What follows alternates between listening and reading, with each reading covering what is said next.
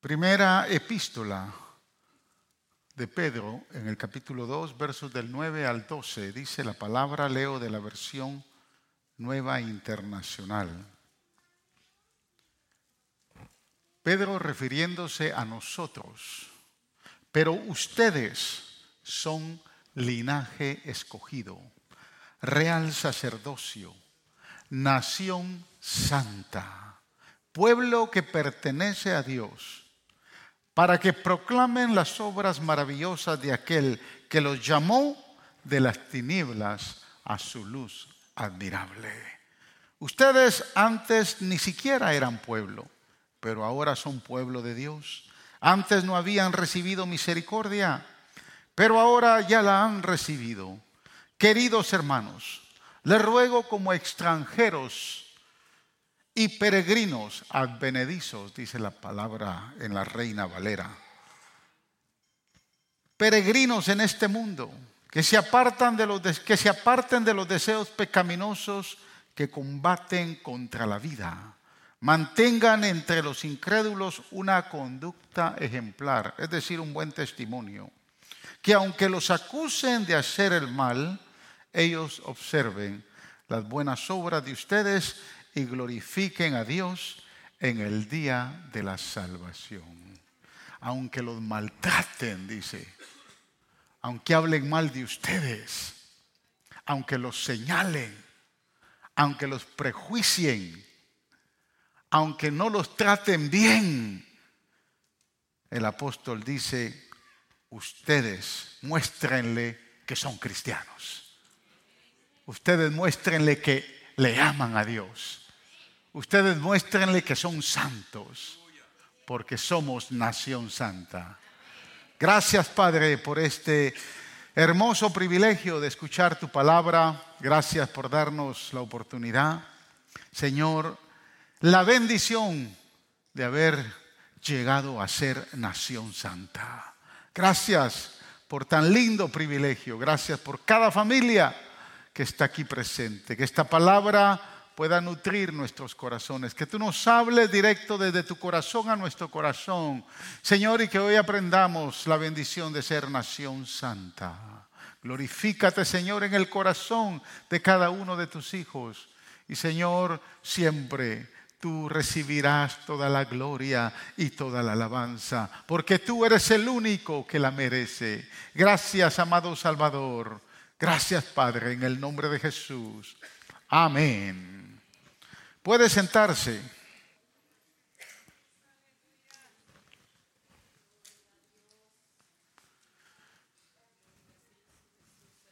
Este es uno de los pasajes más sobresalientes del Nuevo Testamento, yo diría uno de los pasajes más predicados, cuando todo predicador quiere motivar al pueblo del Señor. Pero yo al leerlo, al leer este pasaje, Observé que el apóstol Pedro, hermanos, nos entrega tres verdades poderosas que nos van a enseñar a ser nación santa. Por eso es que el tema de esta mañana, el tema de la prédica es nación santa. Dígale al que está a su lado, eres nación santa. Vamos a aprender qué significa ser nación santa. No qué significa ser chapín, ni salvadoreño, ni mexicano, ni hondureño, ni venezolano, ni colombiano. Olvídese de eso, usted es nación santa. Le dije a mi esposa cuando se casó conmigo, dejaste de ser boricua, eres nación santa. Gloria, defendemos mucho la patria, hermanos. ¿Verdad que sí? Que nadie vaya a hablar mal de los guatemaltecos. Ahorita me preguntaba un hermano, pastor, ¿cómo está Guatemala? Le dije, para mí Guatemala ya no es Guatemala, es Guatelinda. Está más linda que nunca. Pero mi nacionalidad es ser santo. Porque la Biblia dice que somos nación santa. Por lo, tanto, sin hacer más preámbulo, hermanos, eh, en esta pequeña introducción, vamos a entrar a estas primeras tres verdades que nos enseñan a ser una nación santa. Número uno, nación santa tiene que ver con nuestra identidad, tiene que ver con quiénes somos, quién Dios ha dicho que usted y yo somos. Es interesante porque a veces yo le he preguntado a algunos eh, hermanos, especialmente a los estudiantes eh, de la escuela de ministerio, hablándoles mucho acerca de la personalidad. Y cuando usted le pregunta a alguien, usted le dice, ¿y quién tú eres? Bueno, yo soy José Recinos. No, no, no te estoy preguntando tu nombre. ¿Quién eres? Y la gente tiene problemas para definir quién es. La gente se tarda en responder porque no tiene definido, sabe su nombre, sabe su oficio o su profesión, sabe de alguna manera de dónde viene, cuándo nació, pero le cuesta definir quién es. Y cuando hablamos de nación santa, habla de identidad. El escritor a los hebreos dice en el verso 10, ustedes antes ni siquiera eran pueblo, pero ahora son pueblo de Dios. Antes no habían recibido misericordia, pero ahora ya la han recibido. Es decir, hermanos, que usted y yo éramos esclavos del pecado. Nuestra vida no tenía valor. Andábamos sin Dios, sin paz y sin esperanza. Vivíamos en miseria espiritual. No éramos pueblos, éramos miserables, pecadores, orgullosos, pedantes, altivos. Algunos eran borrachos, otros drogadictos, mentirosos, adúlteros, fanfarrones. La lista puede ser mucha. Eso era lo que éramos. Pero ahora somos nación santa. Ahora dice el Señor que usted y yo somos nación santa. Lo que usted era ya no es. Ahora el apóstol dice que somos hijos de una misma familia. Piedras alineadas en el mismo edificio. Sacerdotes que ministramos en el templo del Señor. Pero también dice que somos ciudadanos de una misma nación. Pero no cualquier nación, hermanos. No somos cualquier nación, somos una nación santa.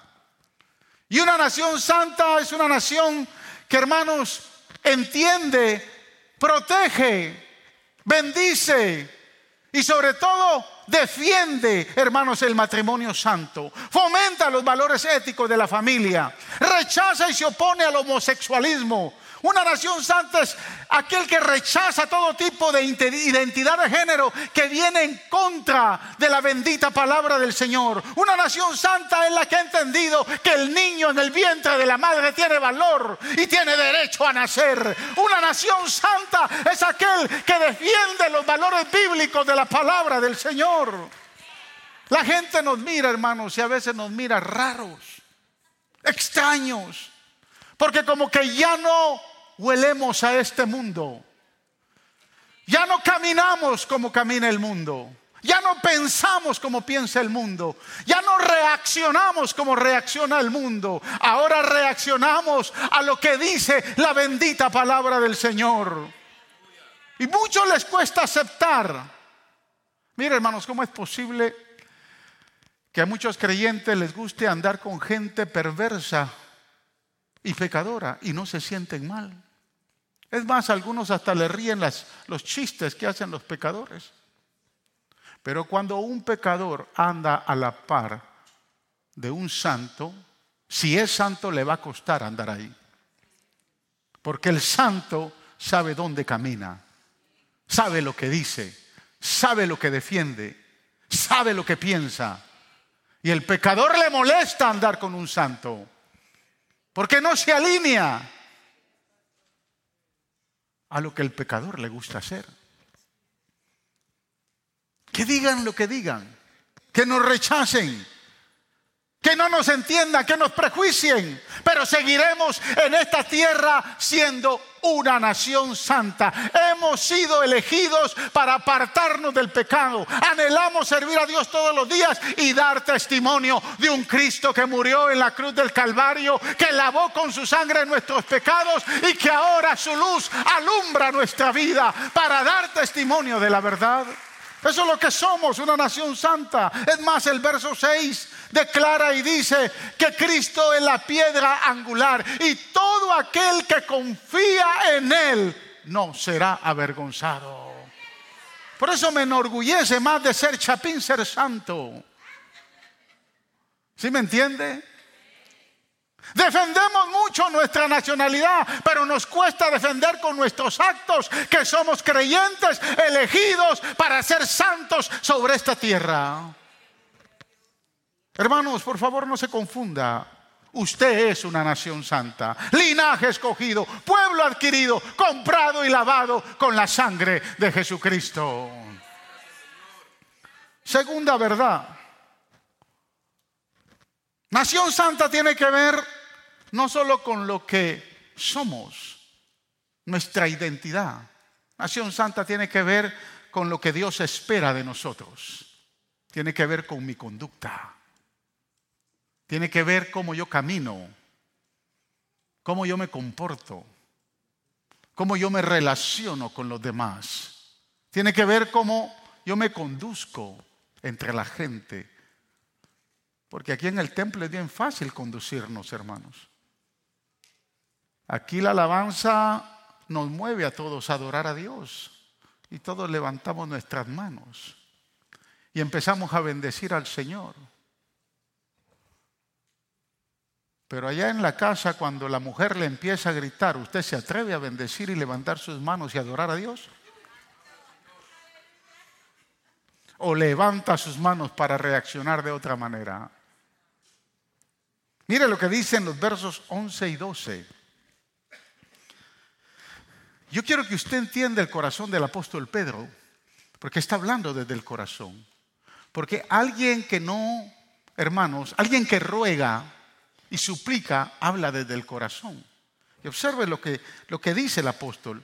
Queridos hermanos, les ruego como a extranjeros y peregrinos en este mundo, que se aparten de los deseos pecaminosos que combaten contra la vida Verso 12, mantengan entre los incrédulos una conducta tan ejemplar que aunque los acusen de hacer el mal, ellos observen las buenas obras de ustedes y glorifiquen a Dios en el día de la salvación.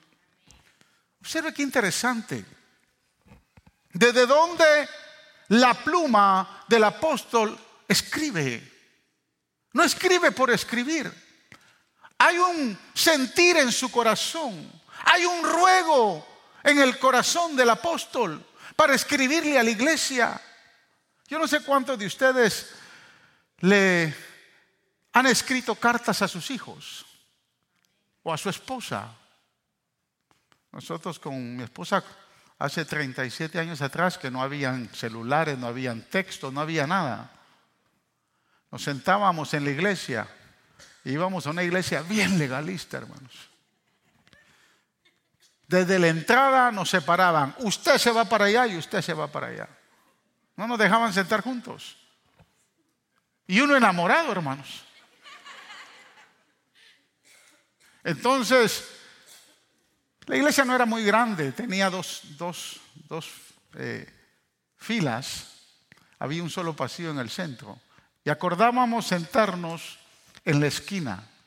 Yo me sentaba en la esquina de donde obviamente se sentaban todos los hombres y ella se sentaba en la esquina donde se sentaban todas las mujeres. Entonces nos empezábamos a escribir cartas de amor. No había texto. Lo metíamos en la Biblia.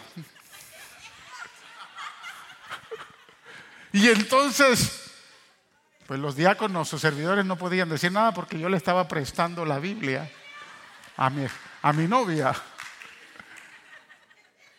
Al ratito ella me devolvía la Biblia. Y la Biblia iba y venía, iba y venía. Y un día uno de los diáconos me dijo, ¿qué tanto se prestan ustedes la Biblia? Escribiendo. Cuando uno escribe a alguien que ama, le escribe desde el corazón. El corazón se abre. Y el apóstol Pedro aquí está abriendo su corazón. Y dice, queridos hermanos, ustedes ya no son extranjeros y residentes, ustedes son extranjeros y residentes temporales en este mundo. Aléjense de los deseos que luchan dentro de sí, dice otra versión, de los que luchan contra su alma. No se acomode tanto. Usted es un peregrino, es un extranjero en esta tierra. ¿Sabe que como cuando uno, cuando uno ya se está poniendo viejo, como que le empieza la nostalgia de regresar al país? ¿Cuántos viejos estamos aquí que nos tenemos a nostalgia? Solo yo. Ah. No, mi esposa no, porque ella no es vieja, yo el viejo soy yo. Cuando ya ella entre a, a esa edad,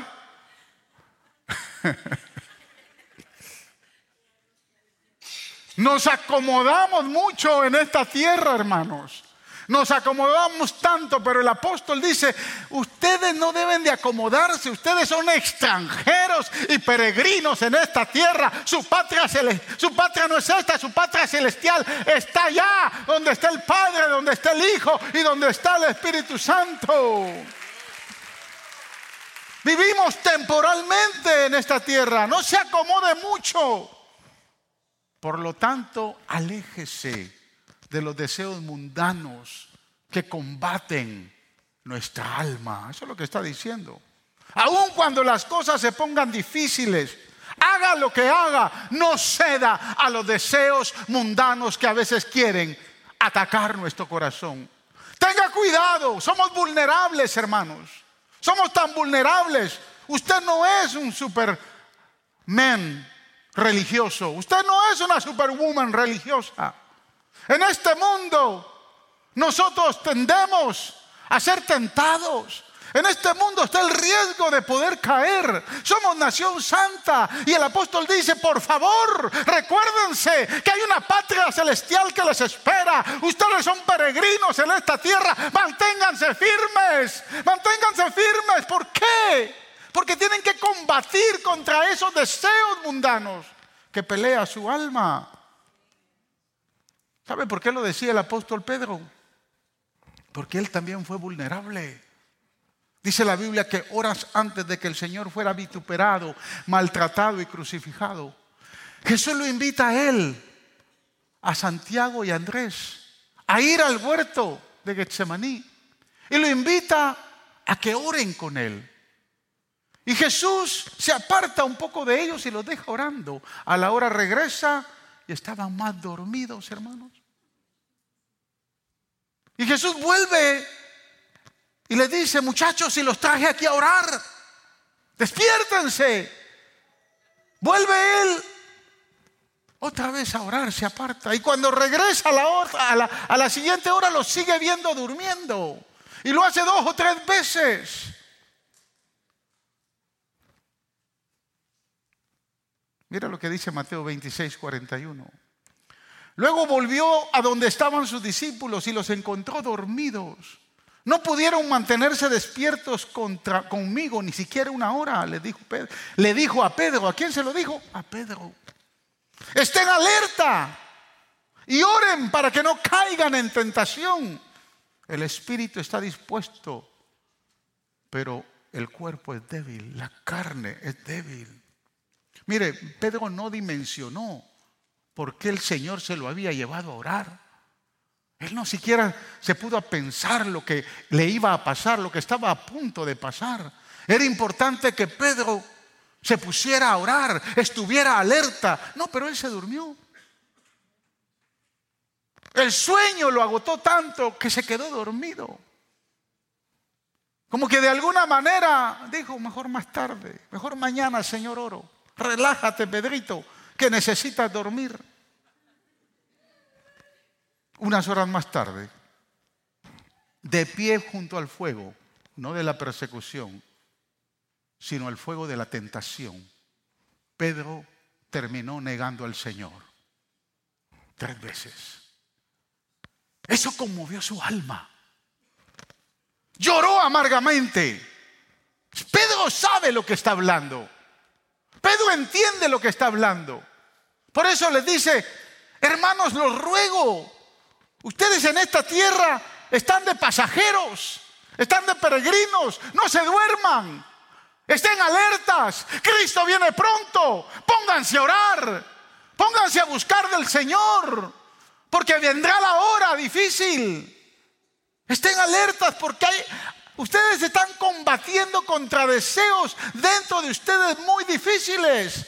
Necesitan tener una correcta conducta.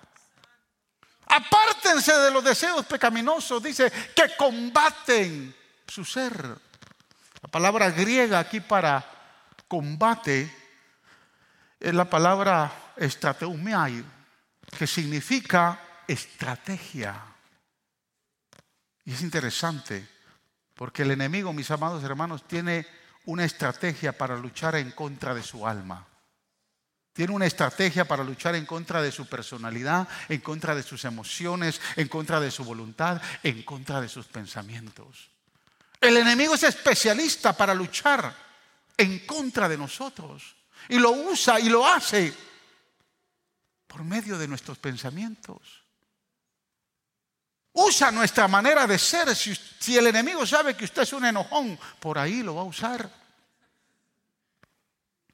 Si el enemigo sabe que usted es un bocón, por ahí lo va a usar. Si el enemigo sabe que a usted le gusta manipular o maquinar pensamientos malos, por ahí lo va a usar. Si el enemigo sabe que a usted le gusta la pornografía, por ahí le van a, salir los pop-ups. ¿Sí entiende? El apóstol Pedro dice, cuídense. Ustedes son peregrinos, hay una patria celestial que les espera. Pero hay una estrategia del diablo que ha sido diseñada, estructurada para poderlo combatir a usted, para que usted combata con su alma. Escuchen hermanos, Satanás no va a entrar a toda velocidad para convertirlo a usted en un traficante de drogas o en un criminal de la noche a la mañana. Es más, Satanás no va a entrar a la ligera para hacerlo pecar y, sacarlo de la iglesia. No, él no lo va a hacer así. Él es, mire, él es muy sabio. Él es un estratega. Él simplemente quiere que usted vaya pecando poquito a poquito, poquito a poquito, hasta que finalmente esté fuera.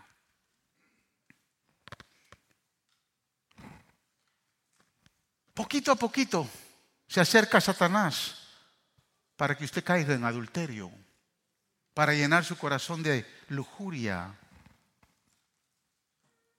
para provocarlo en una esclavitud de alguna adicción, ya sea sexual o de algún vicio. Él lo va a hacer poco a poco. El problema de las adicciones que pelean dentro de nosotros es que esas adicciones, hermanos, no lastiman tanto a Dios, sino lastiman más a los demás y a nosotros mismos. El problema de las adicciones es que nos hacen guerra, combaten dentro de nosotros para destruirnos. ¿Sabe cuánto continuamente desde hace 15 años continuamente estoy ayudando a hombres con problemas de adicciones. Digo aquellos que se dejan ayudar. He entendido que, escuche lo que voy a decir, he entendido que un 70% de los hombres que aún recibiendo a Cristo empiezan a buscar de Dios no son libres de sus adicciones sexuales. Esto lo empecé a entender hace mucho tiempo atrás. Y por eso ayudamos a muchos. Qué silencio, hermanos. Se acabaron los amén. Vamos a volver otra vez al primer punto.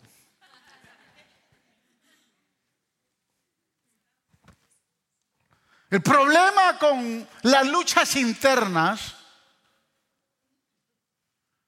con el pecado interno, al pecado interno se le llama iniquidad. La lujuria es un pecado perverso.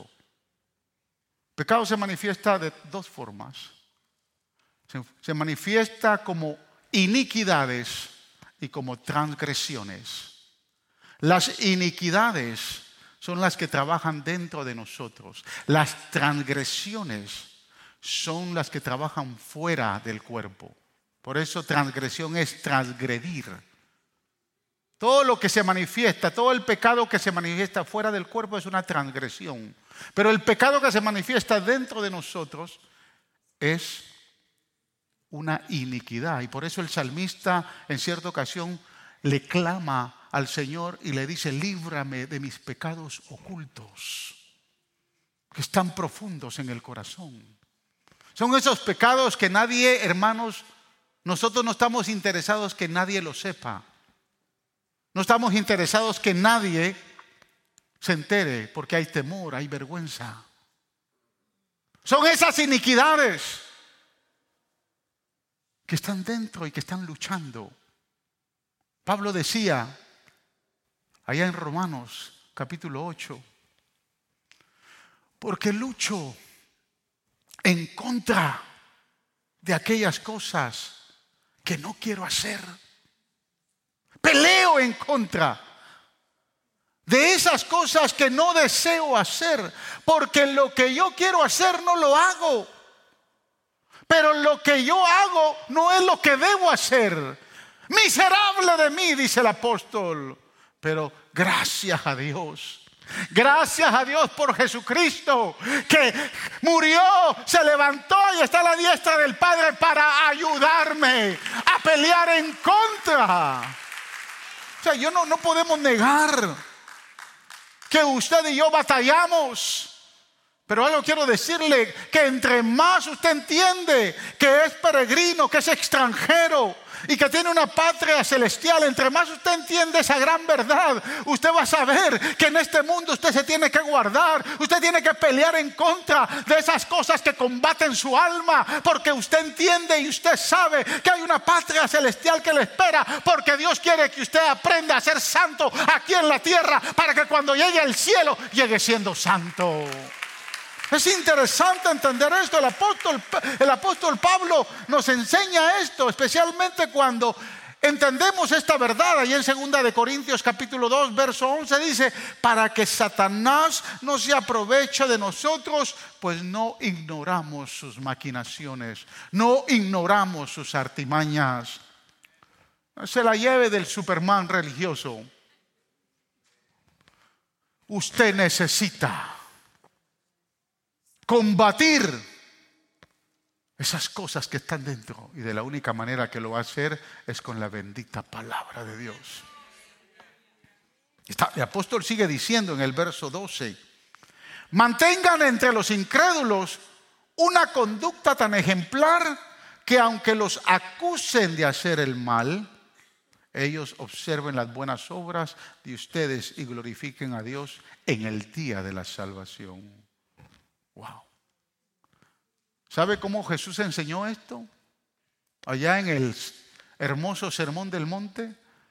El Señor dijo, si alguien te bofetea la cara con la mano derecha, ponle la otra mejilla para que te dé otra.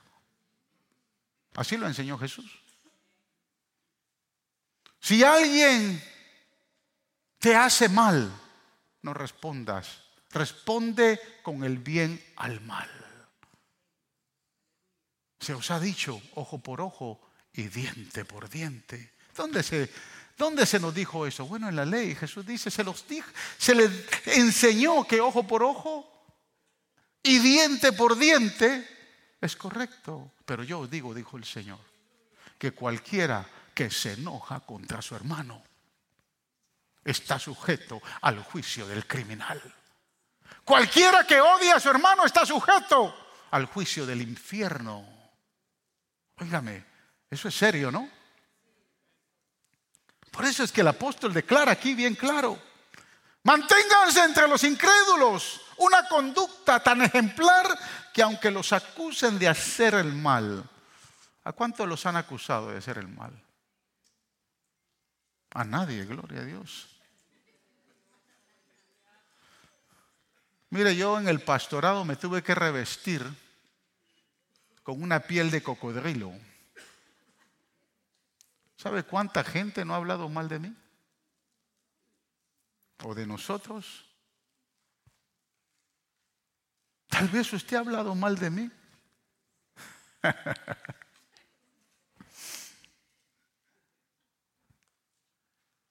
y el apóstol dice, aunque los acusen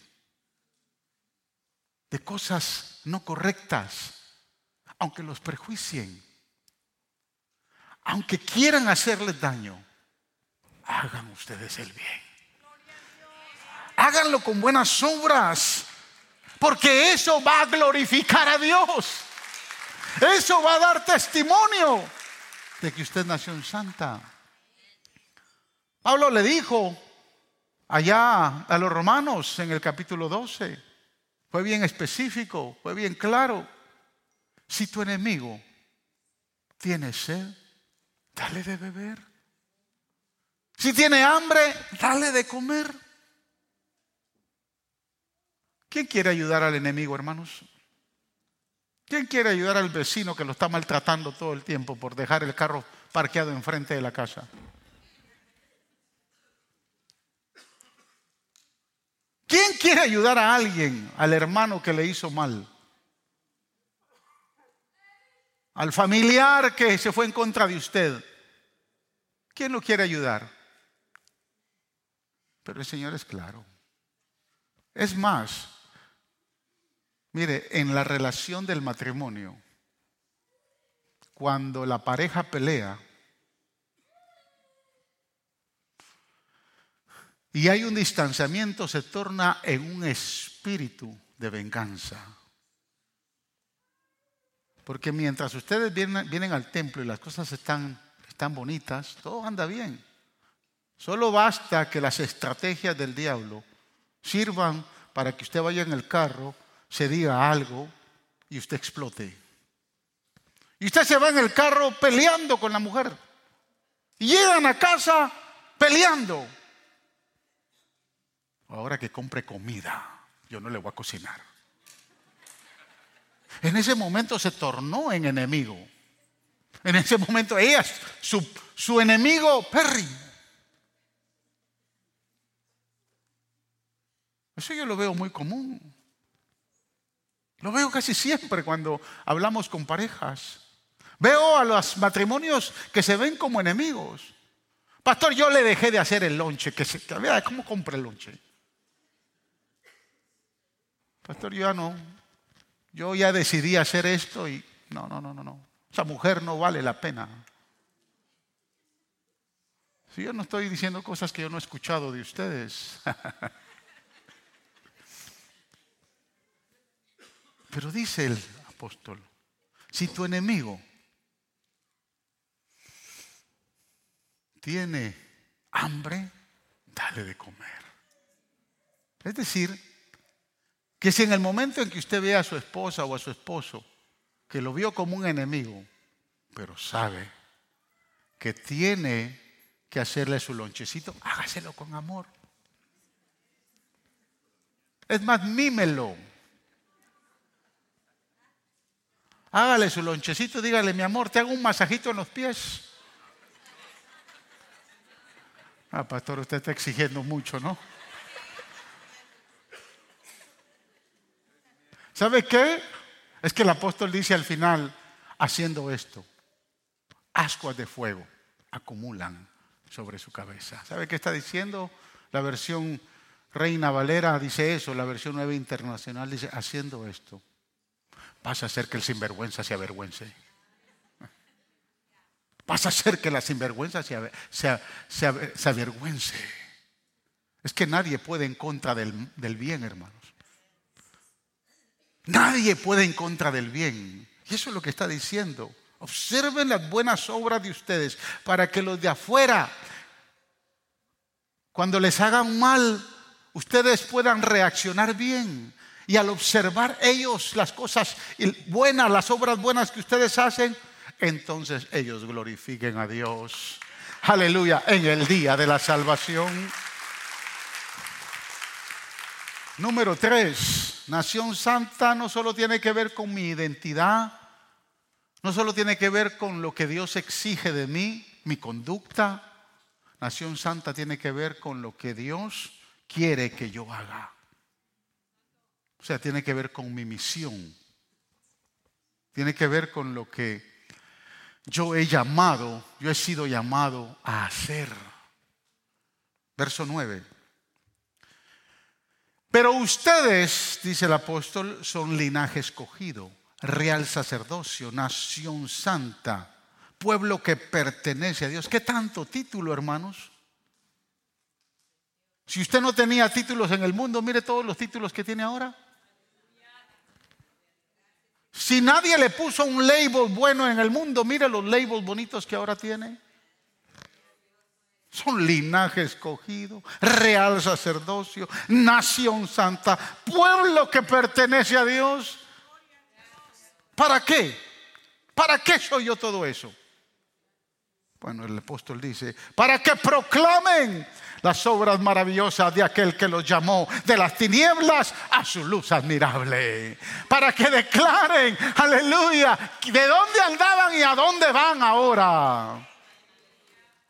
Amados hermanos, somos linaje escogido. ¿Sabe qué es un linaje escogido? Linaje habla de línea.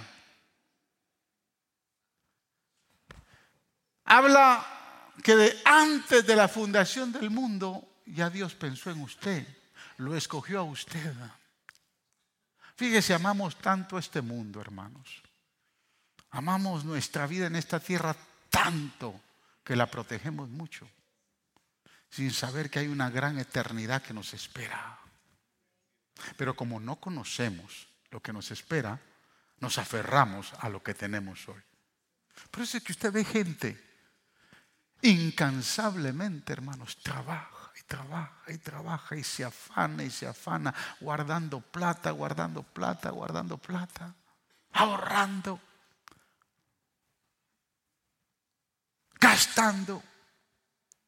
Hay gente que está afanada en este mundo, apreciando todos los deseos que se puede, que pueda disfrutar en esta tierra. Y yo no estoy diciendo, hermanos, que usted no tenga esa oportunidad. Créame. Pero sea sensato. Usted ha sido llamado para algo mayor. Su vida fue escogida para algo especial. No simplemente Dios lo puso en esta tierra, lo trajo allá de su país y lo movió acá. No simplemente nos sacó de la escoria del mundo cuando andábamos y caminábamos rumbo a una condenación. Él nos sacó de las tinieblas, de la oscuridad, del, del, del lodo cenagoso, del fango. Y nos movió a su luz admirable. Oh, qué bendición. Él me eligió a mí, lo eligió a usted. Somos linaje escogido. Real sacerdocio. Nación santa. Pueblo que ahora le pertenece al Señor. ¿Ha visto ese, ese sign que aquí en Texas nos sentimos orgullosos de decir. Cuando vienen otros de otros estados, don't mess with Texas.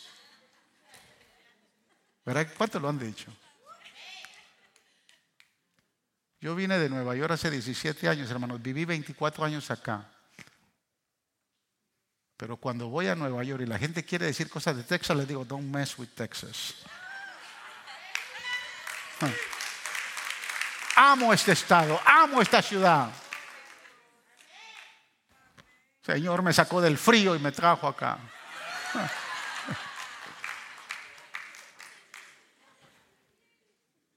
Yo no sé si usted entiende los contextos que Dios va haciendo en su vida. Pueblo que le pertenece al Señor. Desde el momento que usted vino a los pies de Cristo, el Señor lo adoptó como hijo, lo abrazó y le dijo al diablo, don't mess with this boy, don't mess with this girl, it's mine, I pay the price. Yo pagué el precio por él. Mire, el diablo le tiene más miedo a un creyente lavado con la sangre de Cristo que a cualquiera. Porque usted es pueblo que le pertenece a Él. Es más, Pablo en Colosenses dice que nuestra vida está escondida en Cristo. O sea, hay un, hay un escudo, hay un vallado alrededor de su vida, alrededor de sus hijos, alrededor de su familia. Y nadie lo puede tocar. Nadie puede acercarse. Es más, Satanás cuando quiere tocarlo o quiere hacer algo con su vida, va y le pide permiso a él. Va y va al cielo y pide permiso para ver si lo puede tocar.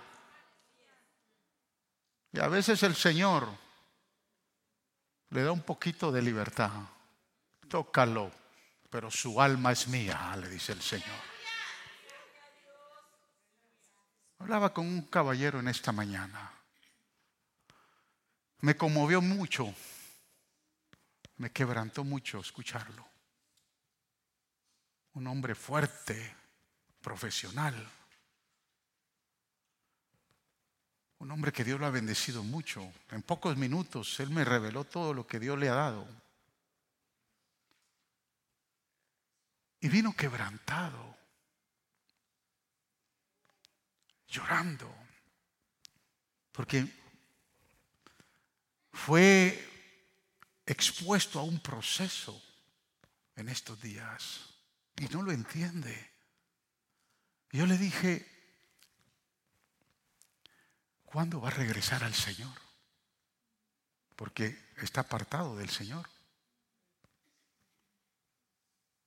La pregunta que me hace él es, ¿por qué Dios permite que esto me esté pasando?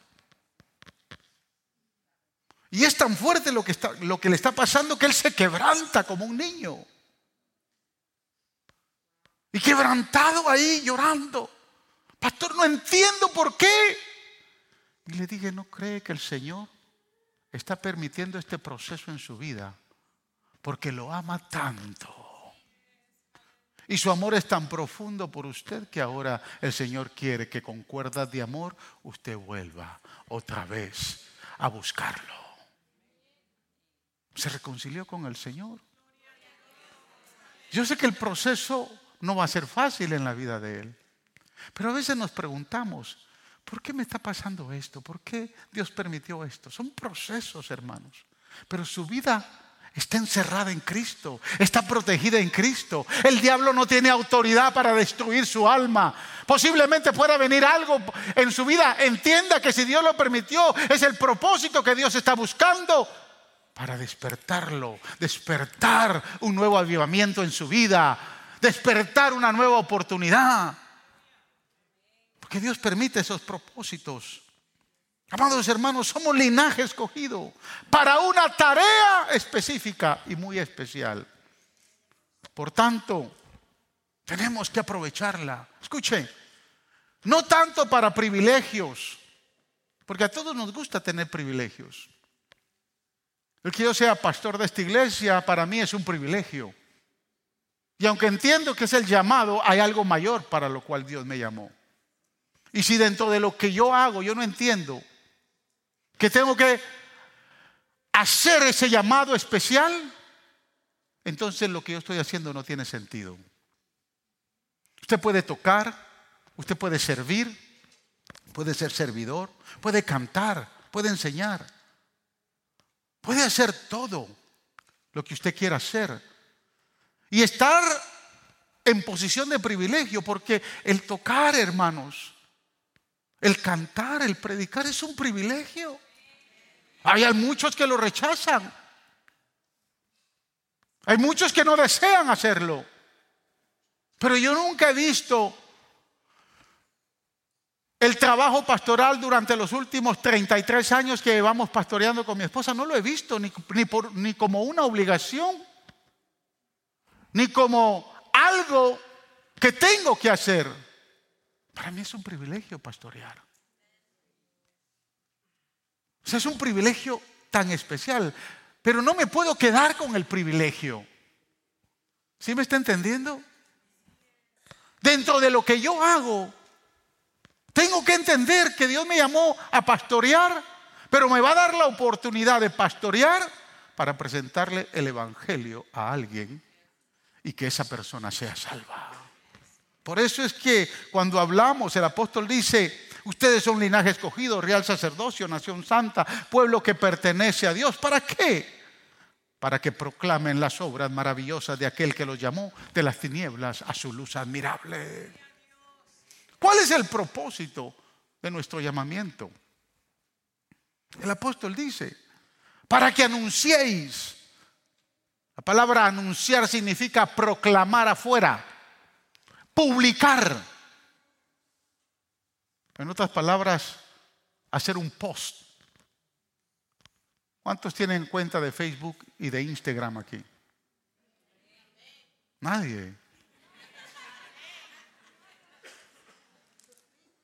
Todos tenemos una cuenta. Mire, cuando usted quiere publicar, anunciar algo que le interesa, usted lo postea ahí. Hay gente que yo veo, hermanos, hacían tirándose más selfies que cualquiera para anunciar su linda cara, su lindo vestido, su linda ropa. Hay gente que todo lo que come lo anda tomando fotos y lo anda posteando. Todo lo que come. Yo sé que usted no es así, yo los he visto. Otros amigos que yo tengo.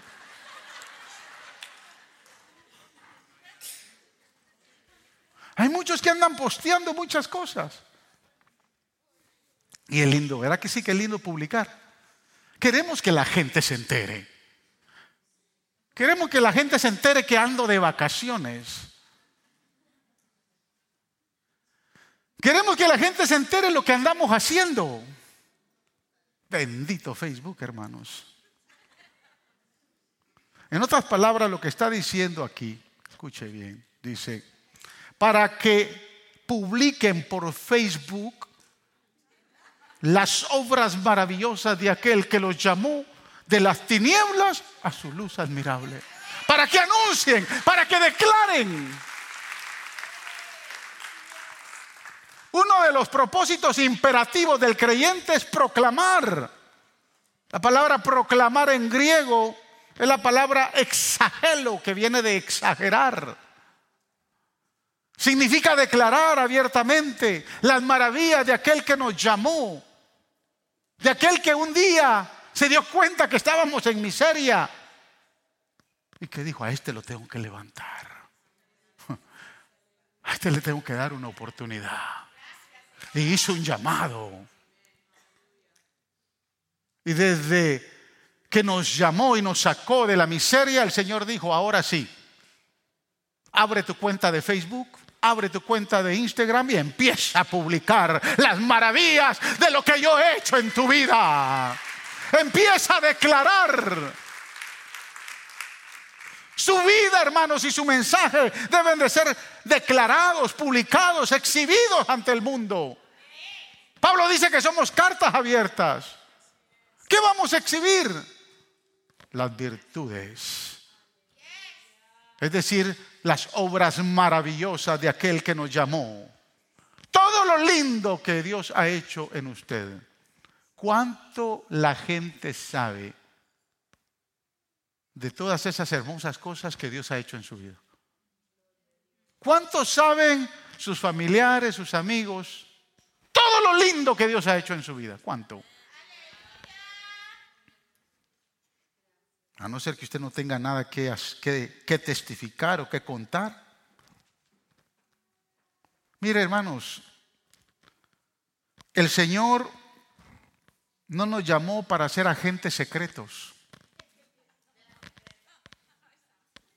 Eso es bueno para la CIA y para cualquier otra agencia de que se encarga de, de investigación. Usted no es un agente secreto del reino. Usted no entra camafluchado a ningún lugar. Hay algunos que sí. Hasta vergüenza les da decir que son cristianos. ¿Sabe que antes, cuando no habían teléfonos ni tabletas, todo el mundo andábamos con nuestra Biblia? Salíamos a la iglesia con nuestra Biblia. Y algunos cuando mirábamos a los cuates la guardábamos para que no la vieran. No somos agentes secretos. Dios nos llamó a publicar.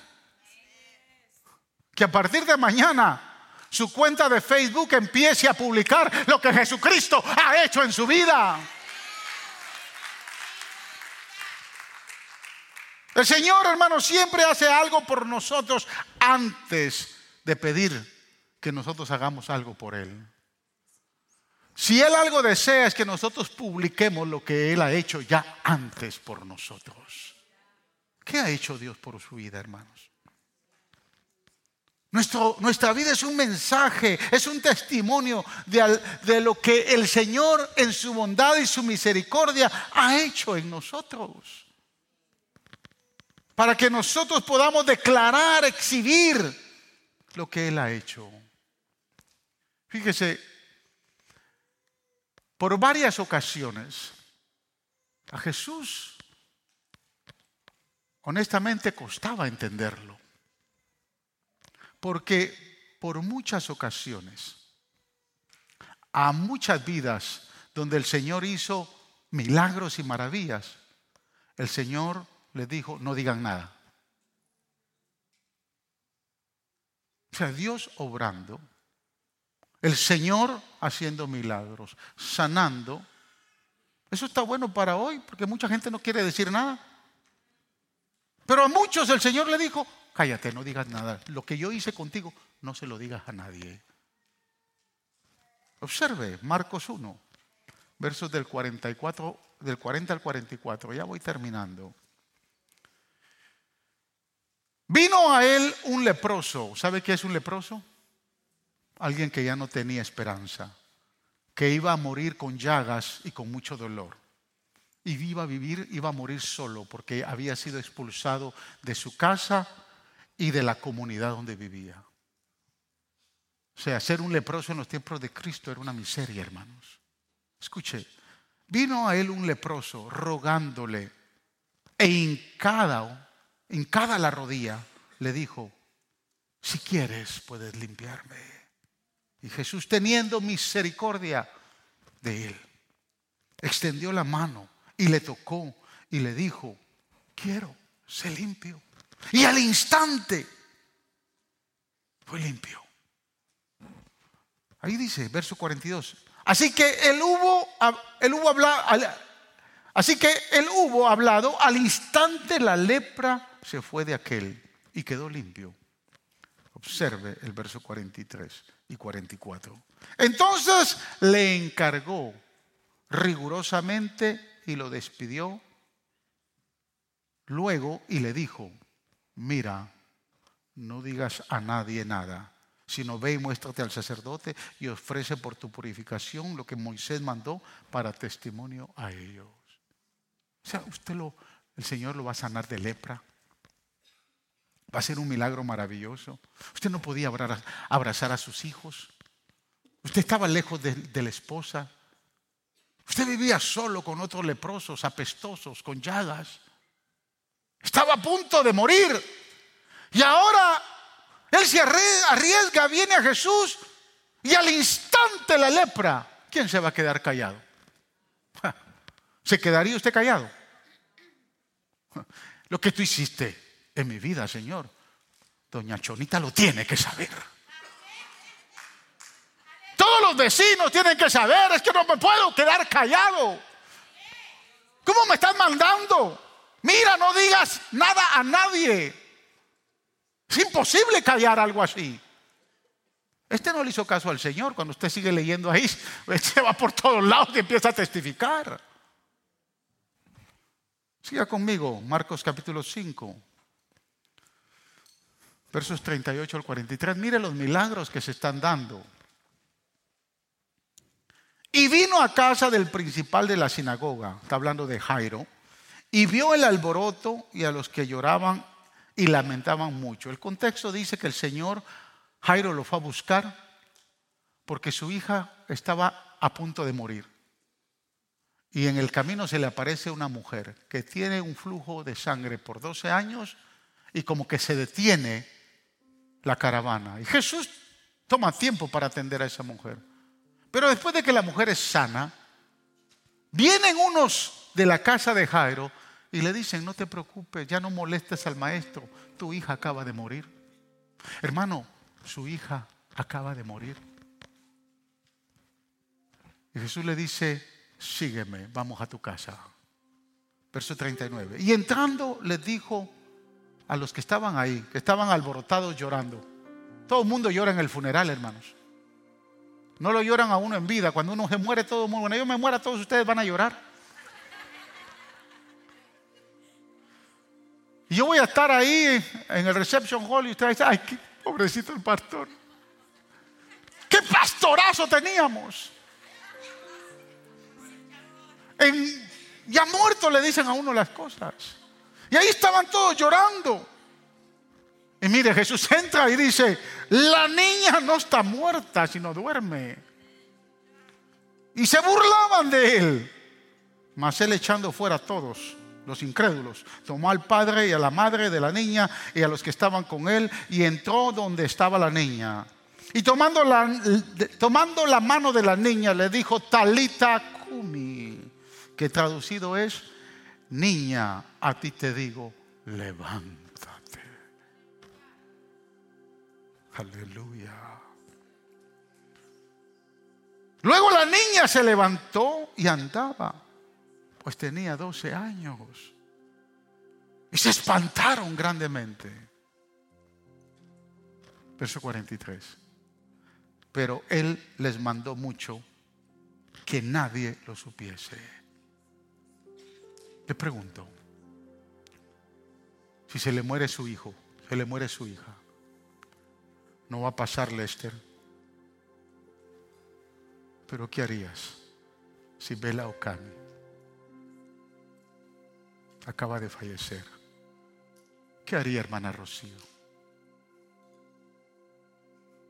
Si Becky o una de sus niñas muere, ¿se puede imaginar que me dieran la noticia que Benjamin falleció? Eso me va a partir el alma. Pero a casa entra el día del funeral alguien y le dice, a ti te digo niña, levántate en el nombre de Jesús. Aleluya. Y mi hija o mi hijo se incorpora. Señor, esto no puede dejarse en silencio. Esto lo tiene que saber medio mundo. Y más si usted tuvo la oportunidad de, tomar video al milagro. Al otro día eso se va a hacer viral en las redes. Porque usted anunció la maravilla que hizo el Señor. El Señor le dice, les mandó mucho que no dijeran a nadie. ¿Podemos callar un milagro así? Último milagro. Con esto termino. Marcos 8, 22 al 26. Vino luego a Bethsaida y le trajeron un ciego y le rogaron que le tocase. Entonces, tomando la mano del ciego, le sacó fuera de la aldea y escupiendo en sus ojos, qué milagro, hermanos. Le puso las manos encima y le preguntó si veía algo. Y él dijo, veo los hombres como árboles, pero los veo que andan milagro no estaba completo. Verso 25. Luego le puso otra vez las manos sobre los ojos y le hizo que mirase y fue restablecido. Y vio de lejos y claramente a todos. Y lo envió a su casa diciendo, escuche, no entres en la aldea, ni lo digas a nadie en la aldea. Wow. Señor, pero estaba ciego. estaba ciego. Tú pusiste las manos sobre mis ojos y ahora veo. ¿Quién puede, ¿Quién puede callar eso? Yo oro para que la hermana Delfina un día pueda volver a ver.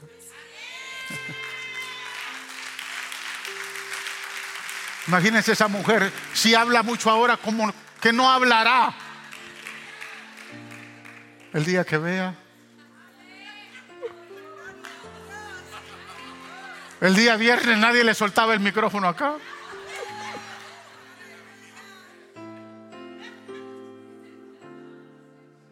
Tal vez no somos leprosos, nunca hemos tenido lepra, pero apestaba, nuestro pecado apestaba. Espiritualmente había lepra en nosotros. Tal vez no se ha muerto ninguno de nuestros hijos, pero nuestra vida iba rumbo a una condenación y muerte eterna. Tal vez no estamos ciegos, pero un día caminábamos perdidos porque no podíamos ver hasta que Cristo vino. Jesús le dijo a ellos, por favor no se lo digan a nadie, pero hoy el Señor dice, anuncien las verdades que yo he hecho en ustedes. Anuncien las verdades. Anuncien, le digan al mundo que yo los saqué de las tinieblas y ahora viven en la luz admirable de Jesús. Es tiempo de declarar, es tiempo de anunciar, es tiempo de dejar de estar posteando en Facebook cualquier bobería. Empiece a declarar las verdades. Alguien lo va a escuchar, alguien lo va a ver, alguien se va a arrepentir, alguien va a escuchar el Evangelio por lo que usted ha hecho, por lo que Dios ha hecho en su vida.